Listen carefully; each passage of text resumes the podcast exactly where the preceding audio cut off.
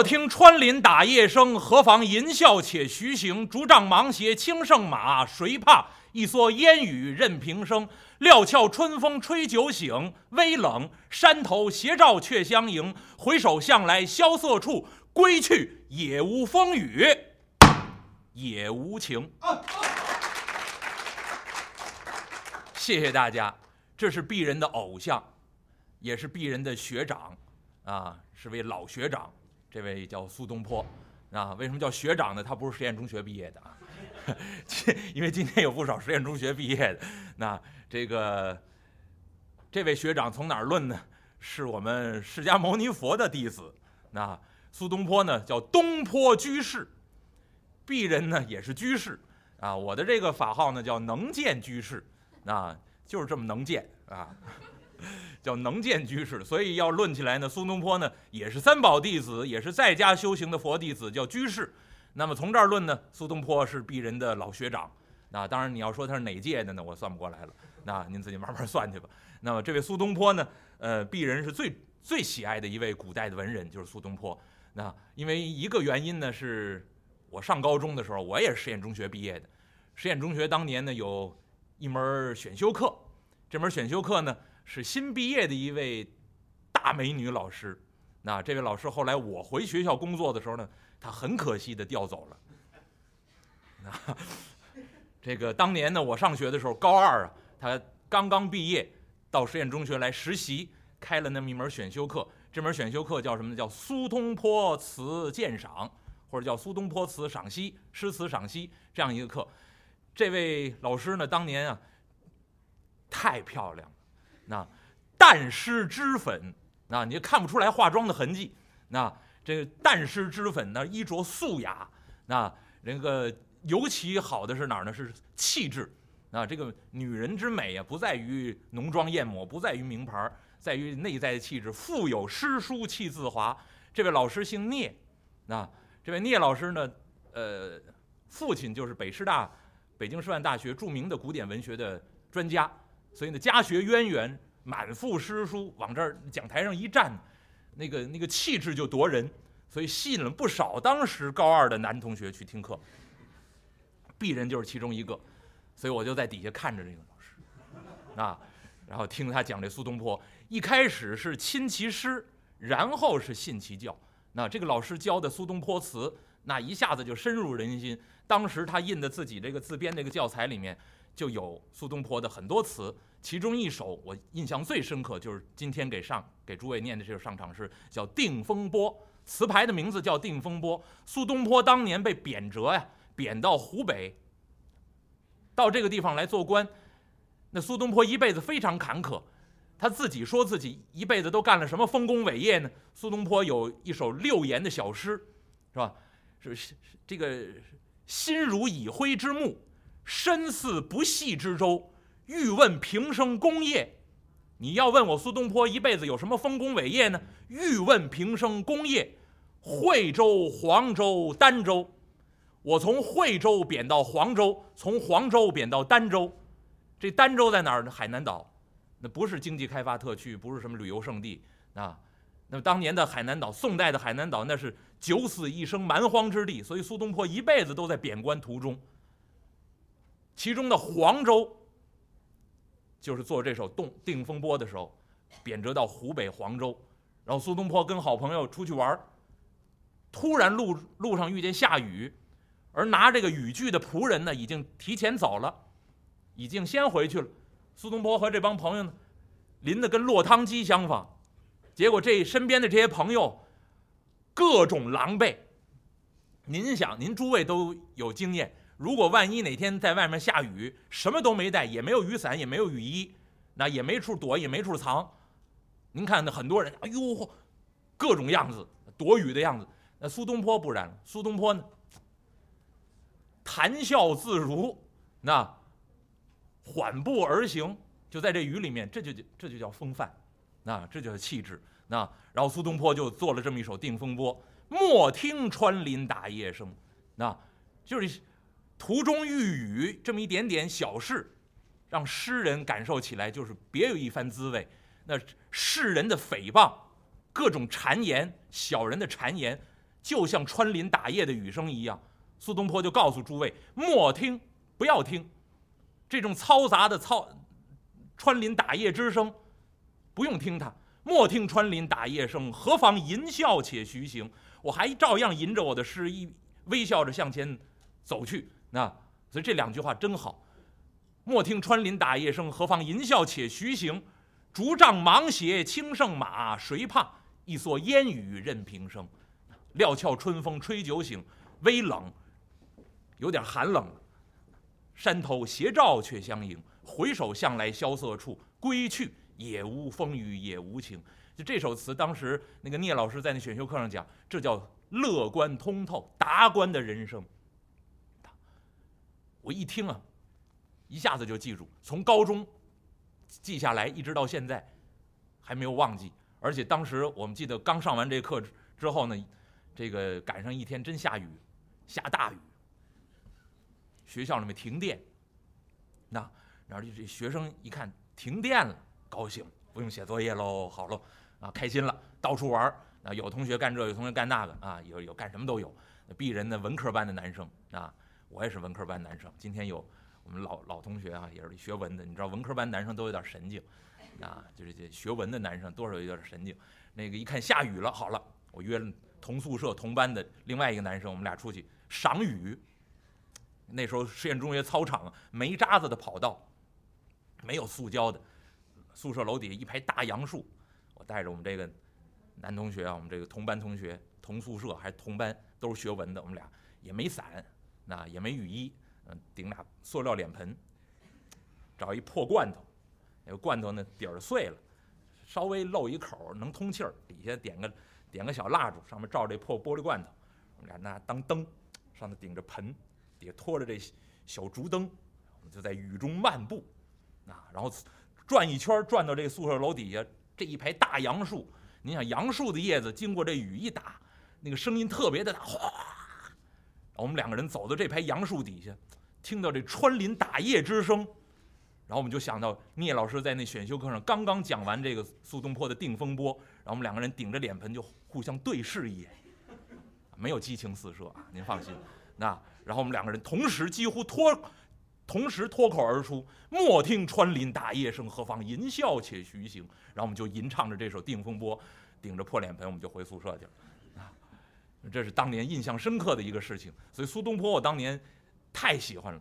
所以后来就引发了另外一件著名的事情，就是我在数学课呀、英语课呀抄苏东坡词，三百零五首。这个我跟好多朋友都说过，这是鄙人在高中时期最美好的一个记忆。上数学课，老师上面讲 sin、cos，多烦人！我在底下把那个在图书馆里借来那个民国时期那个老版本，啊，那个图书馆老老师不不外借，我跟他套词，啊，各种磨呀，最后把这本书借下来，然后放在抽抽屉斗里头，然后老师在上头讲 sin、cos，我在桌子上假装做笔记一样，其实呢在那抄那个苏东坡词，我记得大概三百零五首。三百零五首里面，《定风波》以《定风波》为词牌的大概九首，其中有两首我最喜欢，一首是今天念这个，再有一首呢，咱们等下次再念。那而且鄙人说《西游记》啊，其以前说过一版，那当年说的很很不满意，那所以这回我重新说，加了很多东西。可是当年说的说《西游记》说到这回故事的时候，我用的就是这首《定风波》。那事隔多年之后。再经历一点事儿，再来再来说，又到这一回故事，那又拿这首《定风波》，那还是那句话，莫听穿林打叶声。然后最后这句话叫“也无风雨也无晴，乐观通透”，这样的人生状态最美好。那那么几句闲话，书接前文，继续西游。这部《西游记》说到哪儿了呢？孙悟空官封弼马温，普天之下无人不知，无人不晓。最著名的官职，啊，那么这位弼马温，上礼拜给您说了，这是贾思勰《齐民要术》里面的典故，在马厩里面养一只猴，可以避免马生瘟疫，所以当年吴承恩就按照民间的这个典故，按照当年贾思勰写《齐民要术》的这个记载，给孙悟空编了这么一个官职，叫弼马温。孙悟空不明白，刚到天庭大公司、大企业，那这儿任职。不明白这里头的事儿，刚来挺新鲜。玉皇大帝封他弼马温，孙悟空一看，管好几千匹马，孙悟空又是特别喜欢小动物的。哎，如果孙悟空在家里面养宠物的话，一定是养猫的，肯定养四只。啊，孙悟空一看马太好了，孙悟空半个月竟跟这这几千匹神马呀一块摸爬滚打，啊，把其他的什么全忘了。哎，过了这么半个月，跟马厩里面这些马夫啊凑在一块这一吃酒一聊天孙悟空这才知道，弼马温呢，感情是未入流，啊，九品是最低呀。您这个弼马温这官职就是马夫头，连九品都够不上，您都不算入流的，那末入流的这么一个小官。孙悟空一听急了，勃然大怒。您要看《西游记》上写四个字，啊，心头火起。这火是什么？明心之火，名利之火。孙悟空是心源。您在这儿听了这么多场，啊，我说《西游记》一再强调这个，孙悟空在整个《西游记》里面象征众生这颗心。众生什么？所有的人谁不谁不好名，谁不好利？所以孙悟空一听自己哦，我在花果山上为为王为祖，到你们这儿天庭啊，你们这儿大公司欺负人，让我们当一个马夫头，未入流小官儿。所以孙悟空觉得这个名誉上受到极大的打击，心头火起，怒从心头起，叫恶向胆边生，用脚一踹这桌案。啪！把这桌子就踹翻了。站起身形，用手一指这些马夫头啊：“你们爱养马，你们养去。俺老孙呢，去也，走了，不干了，辞职，回家了。”孙悟空啊，扬长而去。孙悟空这一走，一边走一边从耳朵里头把自己这金箍铁棒就瞪出来，迎风一晃，鹅卵粗细，在怀中这么一抱。一路打出御马厩，怕有人拦着，谁敢拦着？好家伙，您这位尖嘴猴腮，满脸怒气，拿着大铁棒，抡动铁棒，一边走一边往外打，打来打去，打去打来，一直打到南天门。南天门这儿有增长天王，啊，您要常听《西游记》，您就知道了。四大天王，南天门这儿镇守的增长天王。增长天王手中拿宝剑，仗剑而立。旁边呢，金甲武士有这么八位金刚，另外呢，还有许多天神力士把守南天门。这是什么？这是保安。大公司，您得这儿有得有保安，你不能随便出入。我们学校实验中学如何？那都荷枪实弹。那放学的时候，那都戒备森严。增长天王一看，什么人来了？怎么从里头往外拿个大铁棍子就出来了？增长天王一瞧，哦，认识，这不是刚封的弼马温呢？增长天王把宝剑这么一摆，来，闪开！这位正式员工，随他出入。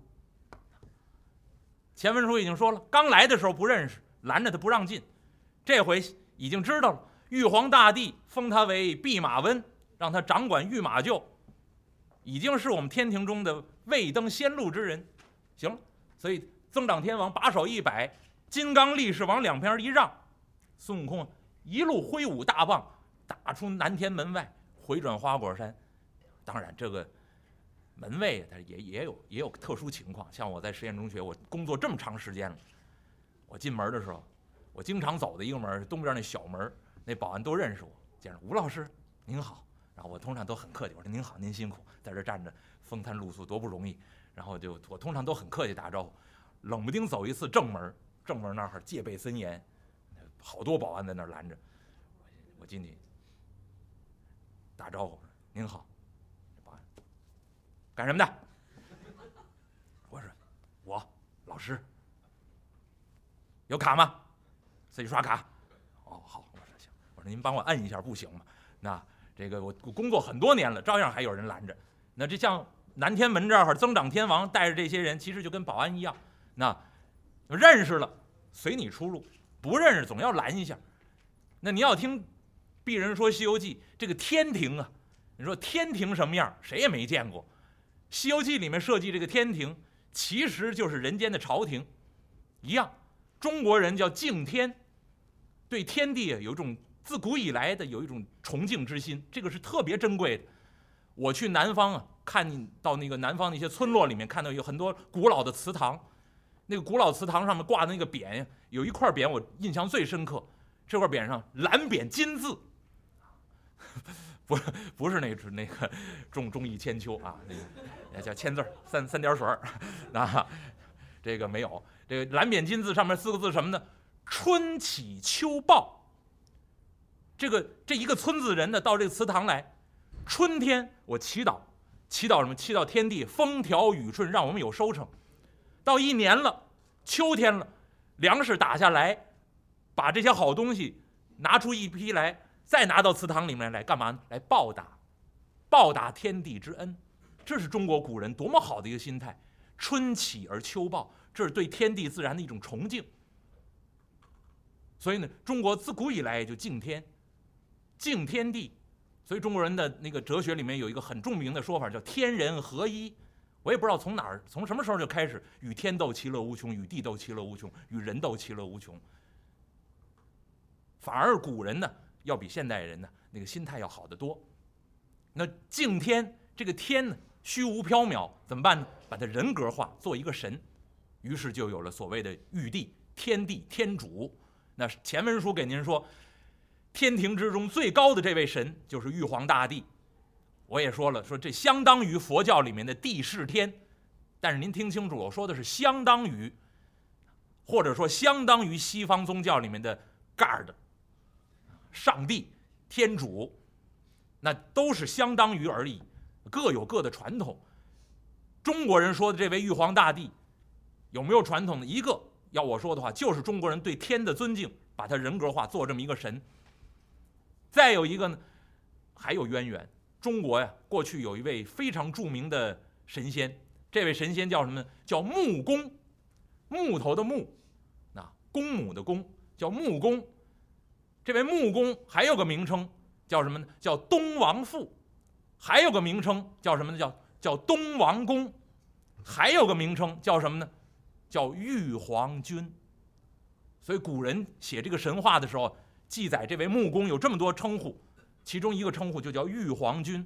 那后来所说的这位玉皇大帝，有很多很可能，哎，有这位木工的影子在里面。而且记载里面说，这位木工啊，以紫云为盖，青云为城，住在青云之城，出入这个华盖是紫云为盖，旁边呢有仙童玉女围绕，而且呢，各种的仙官呢。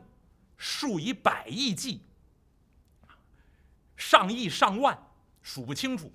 普天之下这些神仙，升迁禄位，都由这位木公，所谓的玉皇君，所谓的东王公，所谓东王父来掌管。所以这很可能是玉皇大帝的一个原型。另外呢，这位玉皇大帝还有没有别的原型呢？还有，比如说，有人说这个玉皇大帝有有名有姓没有？记载里面反正叫。玄穹高上帝、玉皇大天尊，啊或者道教里面还有更长的那个尊号，老百姓熟悉他就叫玉皇大帝。那他有有名有姓没有呢？过去有的说书先生说了，说这玉皇大帝姓什么？姓张。哎，玉皇大帝都姓张，你说这姓张的敢惹吗？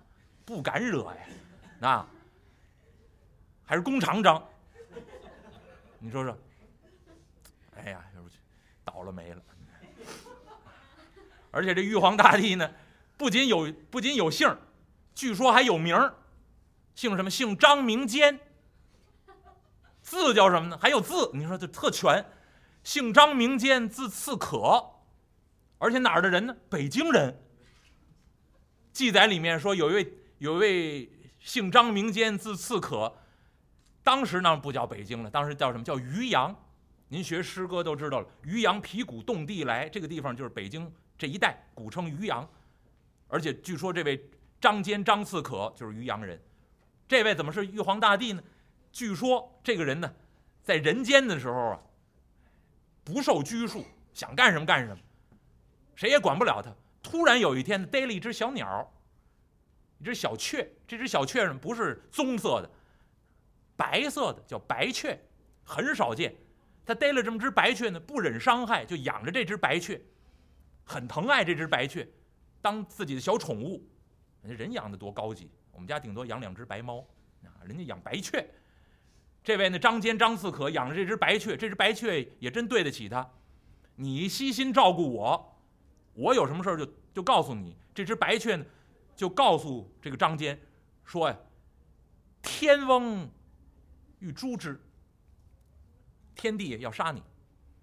当时这天翁姓什么？姓刘，叫刘天翁，那大概就是玉皇大帝的前任。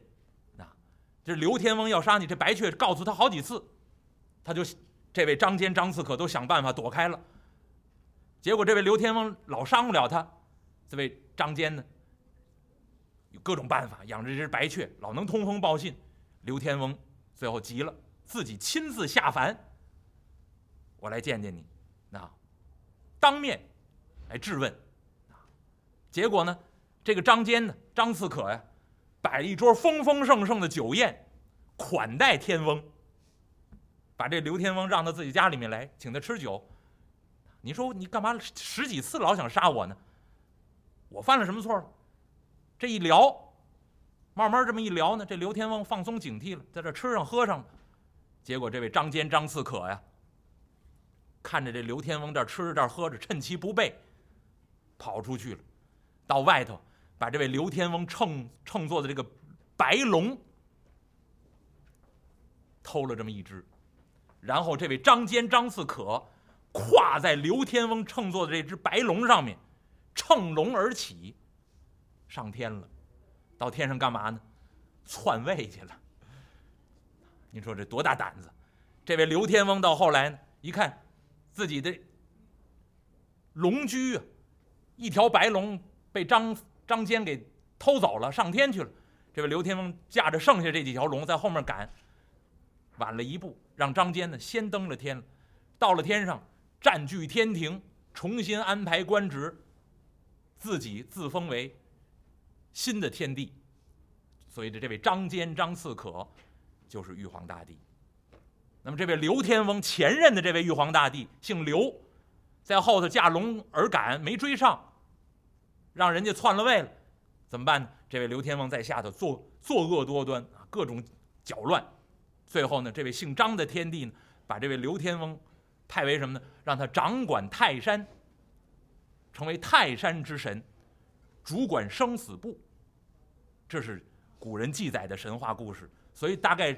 中国人说的这位玉皇大帝呢，有很多渊源，曾经姓过张，前任还姓过刘，而且不是一个记载里面说玉皇大帝姓张，有一个小说里面记载，曾经啊，晋代就是东晋的时候，这个年号呢叫咸康。后来我查一查，东晋咸康的年号是东晋晋成帝叫司马衍的年号。咸康年间，东晋有这么一个人姓周，这个人死了，死而复生。活过来以后说自己啊，为什么死而复生呢？是玉帝召见自己，天主召见。后来同乡啊就问这位姓周的人：“你见着玉帝了？你见着天主了？”埋盖的，这盖的长什么样啊？这位姓周的死而复生这位就告诉大家伙了，说：“我当时见着这位天主啊，面方一尺。”我这脸呀，大概不够一尺，您想去吧。面方一尺。另外呢，见着这位天翁之后呢，这位姓周的人呢，还炸着胆子问了一句，问旁边这些仙官呢，说：“这位就是上古时候那位张天帝吗？”哎，小说古人的小说里面就这么记载，说这姓周的人就问：“这是姓张的那位玉皇大帝吗？”结果旁边的这些仙官说。姓张的那位天帝呀，已经先去了，早已经不在位了。如今这位玉帝呢，叫曹明帝。所以您看，玉皇大帝呀，大概还换过好几届，那姓过刘，姓过张，姓过曹。现在这位姓什么不知道啊？您自己查去吧。哪天您要上去看看，您都告诉我。那所以这是中国人说的玉皇大帝。而且呢，这位这位玉皇大帝，您看也有在位时间。说天人如何呢？佛教里面说的天人，六道之一，享福啊，享的极多，快乐无比。但是终有尽时，也会遭受无常。天人照样要经历生死，只不过他们的寿命非常长而已，长的无法想象啊，也不是完全无法想象。待会儿如果您数学好，您可以慢慢算。那，那么这天上这位玉皇大帝。在中国老百姓心目当中是众神之首，而且当年那位木公，就是所谓的东王公，玉皇大帝最早的那位原型，这位东王公成为男神的祖宗，那是最早的男神。